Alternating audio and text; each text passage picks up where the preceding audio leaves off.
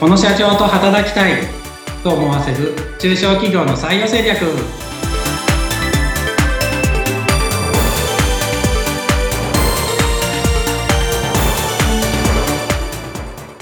採用定着士で社会保険法務士の梅田です。はいそしてご一緒するのは水野由紀です。梅田さん今回もよろしくお願いします。よろしくお願いしますさて、えここまでですね、毎回毎回この企業さん、事業所さんの採用が非常に今難しいという話を聞いてきているんですけれども、梅田さん、この採用に関するお悩みに対して、はい、梅田さんの会社ではこれから取り組んでいく事業があると、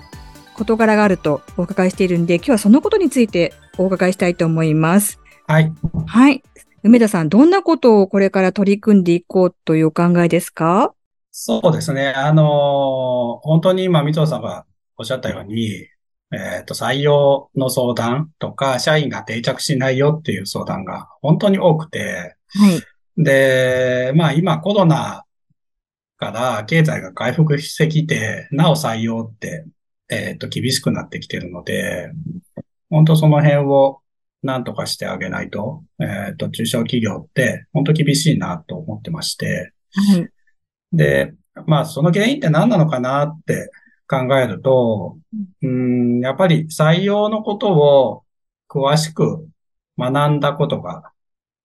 ない方が非常に多いのかなと思ってるので、うんうん、自社で、あの、うん、採用のことをわかるようになってもらえれば、その問題って、まあ完全には解決しないですけど、解決の方向に向かうのかなっていうふうには考えてます。うん。じゃ自社で採用のことが、こう、詳しい人が増えた方が、その事業所にとってはメリットがあるということですね。そうですね。うん、あの、まあ、今までもずっとお話ししてきてるかとは思うんですけど、うん、あの、結局、求人票を、求人票って提案書にはなるので、求職者に対する、うん、まあ、自社のいいところっていうのを、まあ、いかに求職者の方に効果的にアピールするかっていう話にはなると思うんですけど、で、その時に、うんと、まあ僕たちが、えっ、ー、と、支援する場合って、当然ヒアリングをして、うん、えっ、と、聞いたことしかわからないっていうことにはなるので、うん、まあ結局、と話していただかないとならないんですけど、うんえっ、ー、と、まあ、どういうことを話せばいいかっていうのがそもそも分かってなかったりとかっていう部分ってやっててすごく感じるんです。ええ、なので、えっ、ー、と、まあ、採用のことを理解していただくことで、うんと、そういう、どういうことを、まあ、会社としてアピールすればいいのかとか、どういう組織を作っていったらいいのかっていうことが、まあ分かってくるのかなっていうのと、まあ実際やっててもだからそういうことが分かってないので、うん、うんと、ヒアリングの時に教えてもらえないとかも実際あったりとかして、うんうん、で、後々こう、いろいろ聞いていくと、いや、それってめっちゃ使えることじゃんみたいのが 結構あったりするので、ええ。あの、なんでそれもっと早く言わないんですか？みたいな、え、それってすごいことなんですか？みたいなことって結構あるんですよ。うんうん、なんで、まあその辺を、えー、っと、会社の方で理解していただくと、うん、本当と効率的に、えー、っと、採用活動ができるのかなと思っていて、うん、なんでそういう、えっと、採用担当者の方に、えっと、採用のことを学び直してもらうというか、うん、まあ、学んでもらうような、えっと、講座できないかなってずっと思っていて、で、そんな講座を、えっ、と、作ってみたっていう感じになります。うん。やはりこう、採用担当の方が知識があれば、効率的にって今おっしゃいましたけれども、ここがポイントなんだ。はい、自分の会社のこう、売りはここだとか、採用の時こういった情報があった方がいいっていうのが、こう、ダイレクトにわかるっていうのは大事になってくるわけですね。そうですね。すごく大事だと思います。うん、さあ、そしてその学び直しの事業っていうか、その講座を今、はい、え開催したいというのお話だったんですが、はい、具体的にはどんな内容になっていくんですか、うん、そうですね。まあ、その対象者っていうのは、うん、えー、っと、まあ、どういう方かっていうと、まあ、採用って、まあ、採用だけじゃないですけど、今時代が大きく変わってはきてると思うんですよ。うん。で、まあその中で昔のやり方って、まあ通用しないっていうのは、まあ結構一般的かなとは思うんですけど、まあ採用の方も、まあそれは当然同じような感じにはなっているかなと思ってまして、うん、なんで昔と同じような採用のやり方をしてたら、うん、えー、っと、やっぱ結果出ないとは思うんです。うん、なので、その辺の、なんでしょうね、時代遅れの考え方を、えっ、と、再生させるっていうのが一番いいかなと思ってて、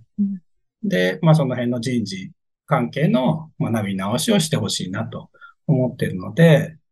えっ、ー、と、人事分野で、まあ DX 化をイメージできないような人事担当者であるとか、うん、えー、採用できないとか人が育たないとぼやいてる人事担当者とか、まあ昔と変わらない求人方法をずっと、えー、試していて、なかなか結果が出ないよって言ってるような人事担当者とか、うん、まあ採用は人材会社任せで、えっ、ー、と、自分の仕事じゃないよって思ってる方とか、うん、っ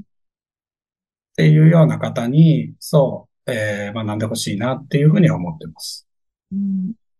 あの、事業所の規模が大きければ、こう、人事の専門でこうされている方も多いかと、かと思うんですが、事業規模が少し小さい会社、はい、中小企業さんですと、まあ、兼業といいますか、他の仕事持ちながら人事もされてるっていう方も多いと思うんですよね。そうですね。うん。そういった場合ですと、やはりこう効率的にやろうと思ったときに、そうした講座を受けて知識をつけるというのはやはり大事になってきますよね。そう思います。えっ、と、前もお話したかもしれないですけど、うん、えっ、と、結局、規模感が小さくなるほど人が取れないって現状はあって、300人未満の中小企業って、本当にあの、有効求人の倍率すごく高くて、300を超えてる規模の会社って、まあ大体1社に対して1人、まあ新卒なんかで言うと来てるような状況なんですね、データ見ると。ええ。で、5000人以上の会社だと0.5ぐらいなので、要は1社に対して2人ぐらい、あの、新卒なんか来てる。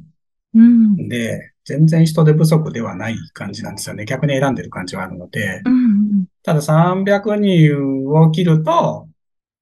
6倍とか7倍とか、まあ、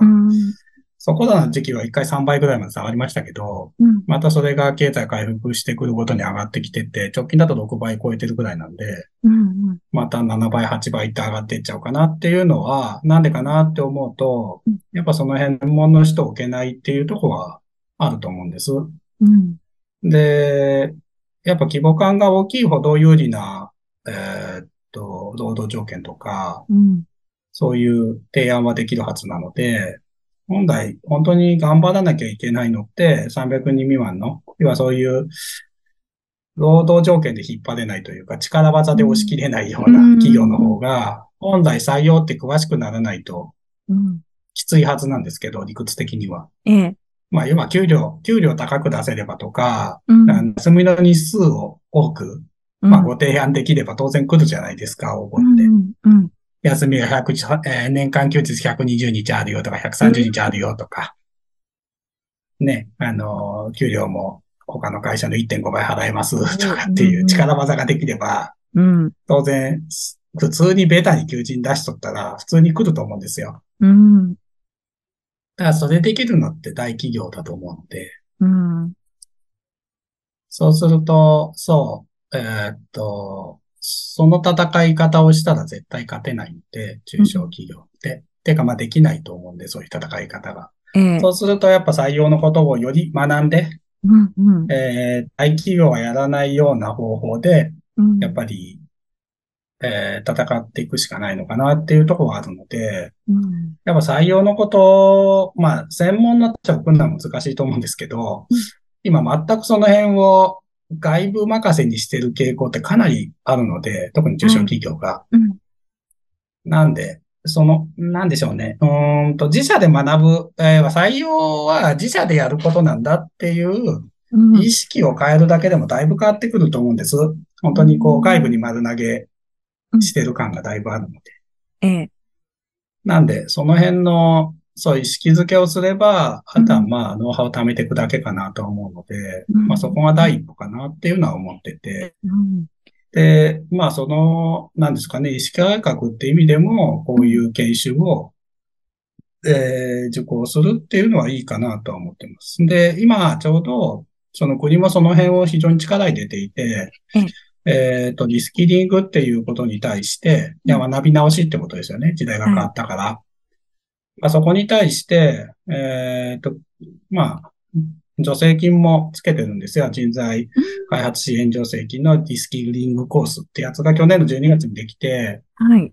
えっと、まあ、補助率も非常に、えー、75%補助だったかな。えっと、7割ぐらい研修費用も補助してくれるので、はい。で、えっと、人件費も、そう。で、そこの研修にかかった人件費も、ちょっと細かい数値はあれですけど、まあ一定程度出してくれるんですよ。うんうん、なんで、あの、非常に国も力を入れていて、助成金制度もあるので、まあそういうのを利用して、えー、学んでいただくといいのかなと思ってはいて、まあそう、その助成金を使えるような形で、まあ2日間の講座を作ってみたって感じになります。うん、ただ、こう、事業所の方からすると、おか、助成金が出るにしても、時間とお金を使って、その人事担当の方をこう学び直ししてもらうっていうのは少し勇気がいるような気がするんですが、費用対効果とかはいかがなんですか？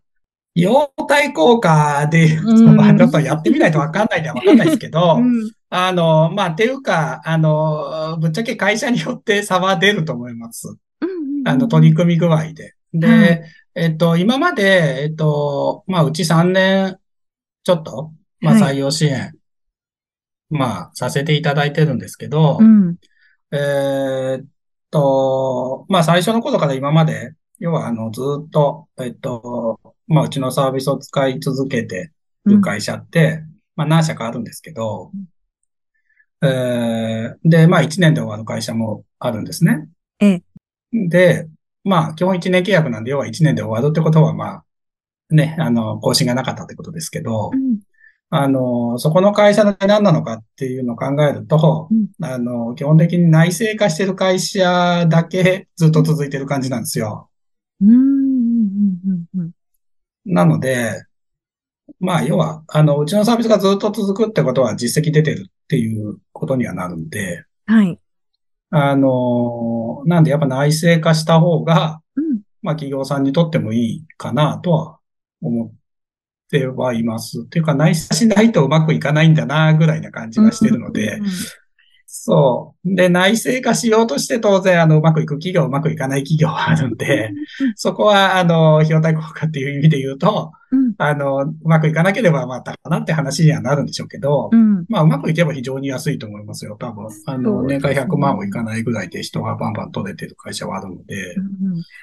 あの、以前お話ね、伺った時には、こう、採用ってものすごくお金かかるんだよって話をお伺いしていたので、まあ、そういったところがこう、自分のところでできるようになると、まあそこだけでも結構こう、メリットはあるのかなっていう気はしたんですが。あそうですね。その通りだと思います。あのね、人材紹介の費用今、年収の35%が相場なので、うん、そうでしたね。はい。で、これからどんどん、そう、どんどん人が取れなくなっていくっていうことを考えると、うん、その費用感ってもっと上がっていくはずなんですよ。うん、当然。うん。うん。人が取れなければ取れないほど企業困るから、要は高く、えっ、ー、と、パーセンテージ高くしても買う企業があれば、うん、まあまあ、資本主義なんて、はい、当然高くなるじゃないですか。要は 4, 4割でも買ってもらえば4割になるんですよね。5割で買ってくれる企業があれば5割になっていくじゃないですか。うん、で、困ってる会社が多くなる方って基本的には金額上がっていくのでっていうのと、あと、まあ、人材紹介会社の方も人がいなくなれば、うん、まあ、そこの、えっと、ご紹介する人費を、まあ、登録してもらう単価も当然上がってくるので、そうですね。っていうので、まあ、せざるを得ないっていうところも出てくるので、その費用って絶対上がってくるはずなんですよ、今後、普通に考えて。うんうんうん、なので、まあそういう、まあ今よりも採用費って、あまあ広告出稿も同じ話ですけど、はい。あの、採用費って、まあ上がってくんだろうなっていう想定は容易にできるので、なんで、まあ今まで通りのやり方をして、まあ外部に出してるだけだと、その辺の単価ってどんどん上がるし、で、まあ単価上がって結果が出ればいいですけど、うん。今そのまま出しても出ないよっていうところもあるのでうん、そうするとやっぱ今までとやり方を変えなきゃってところがあるんですよ。だから今、その、なんだろう、まあこういうの学ばせるのに、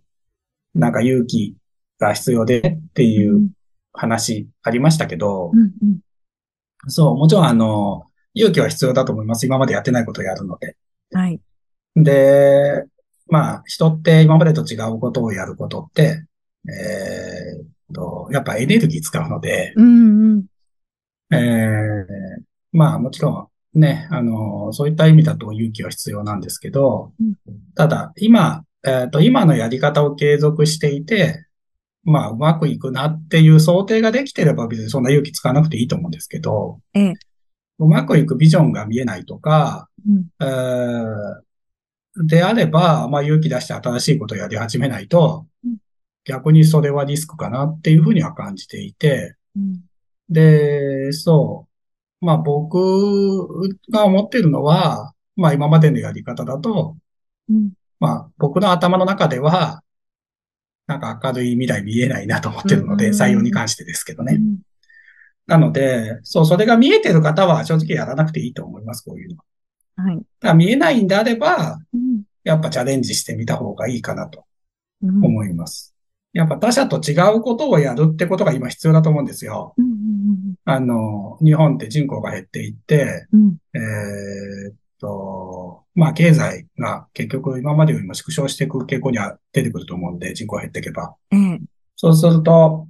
経済伸びてる時って、うんうんと他の会社と一緒のことをやってれば同じように伸びていくっていうフェーズだと思うんですけど、うん経済が成熟して、えーっと、まあ、伸びなくなってくると、逆他のことを、まあ、淘汰が始まってくると思うので、他の会社と一緒のことをやっているってことが逆にリスクになると思うんです。うんで他の会社と同じように、あの、うまくいかなくなってくるっていうふうになっていくかなと思うんで、はい。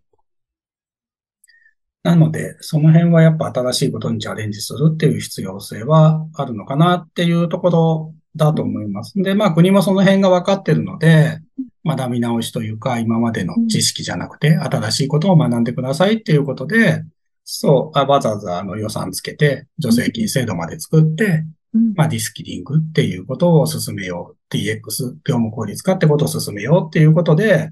えー、まあ、いろいろ制度を作ってるっていう感じだとは思います。まあ、これからのことを見据えて、せっかくあるこの助成金を利用して、活用して、そして DX、まあ、あのデジタル技術をうまく利用しながら、人事のこともこう前に進めていこうといったところですよね。まあ、こういったことに興味のある方は、ぜひあの、一度講座を受けていただくということがね、いいかと思いますし、このことについて情報はどちらで、えー得ることができますか？あ、そうですね。概要欄の方に、まあ、はいこの、えっ、と、ランニングページ作ってあるので、うんえっ、と、そちらの方をリンクで貼っておきます。はい。なので、まあ、そちらの方を見ていただいて、で、まあ、ご興味があれば、まあ、資料請求していただいて、まあ、そしてね、えっ、と、詳しくお話聞きたいってことであれば、まあ、あのー詳しく、ズーム等でご説明させていただこうかなとは思ってます。はい。あの、採用定着フォロー DX 化講座というタイトルで情報が出ています。講座の内容などもこちらに記載がありますので、興味のある方はこちらぜひ目を通していただければと思います。ということで、今回はですね、こう知らないと損してしまうという助成金を活用した採用定着 DX 講座、この内容についてお伺いしてきました。梅田さん、今回もどうもありがとうございました。ありがとうございました。